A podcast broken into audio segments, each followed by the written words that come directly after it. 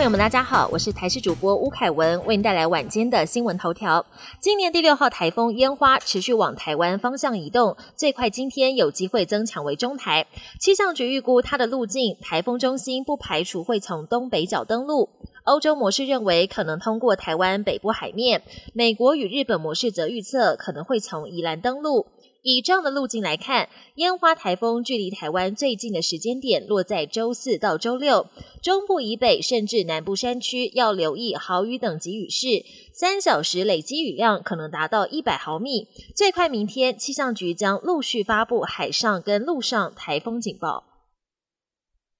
高端疫苗昨天才正式通过我国紧急使用授权，取得专案制造许可。今天又传来好消息，已经获准在巴拉圭进行第三期临床试验。不过，针对在国内的 EUA 审查，由于没有全程录影，引发争议。指挥官陈时中再度说明，昨天说与会的二十一名专家中，只有一人投下不同意票，但其实是投下同意票的十八名专家，只有三人完全同意，另外有十五人。是有条件同意，包含高端要在制造期间提供安全性监测报告。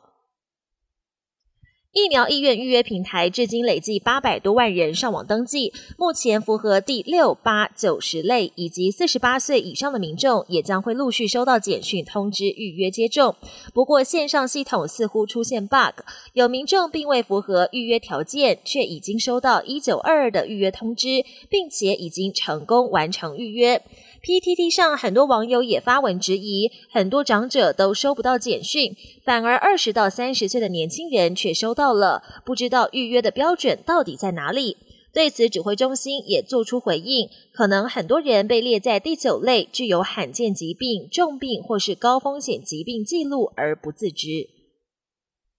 国际焦点：全球多地受到气候变迁影响，出现极端天气。现在还传出北极地区七月十号开始出现雷暴，而且一周内连续三次出现，影响范围横跨西伯利亚到美国阿拉斯加北部。由于北极很少出现雷暴，因此气象学家都非常震惊。另外，英国也受到极端气候影响，连日迎来超过摄氏三十度的高温天气。英国当局也因此发布史上第一个极端高温警报。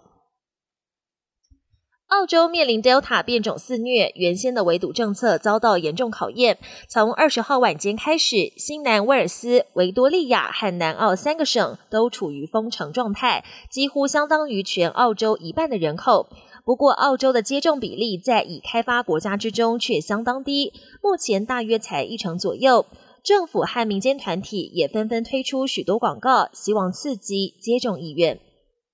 参加冬奥的各国选手住进选手村，一天三餐都可能吃到日本的在地食材。而受到三一一东日本大地震重创的福岛县等地，也是食材的供应来源，不免让人担心会吃进福岛核食。南韩已经明确表态，拒绝遭到放射性物质污染的食材，因此决定从南韩直送食材，也自制便当送进选手村供餐给南韩冬奥代表队，这让日本方面觉得很不是滋味儿。本节新闻由台视新闻制作，感谢您的收听。更多内容请锁定台视各节新闻与台视新闻 YouTube 频道。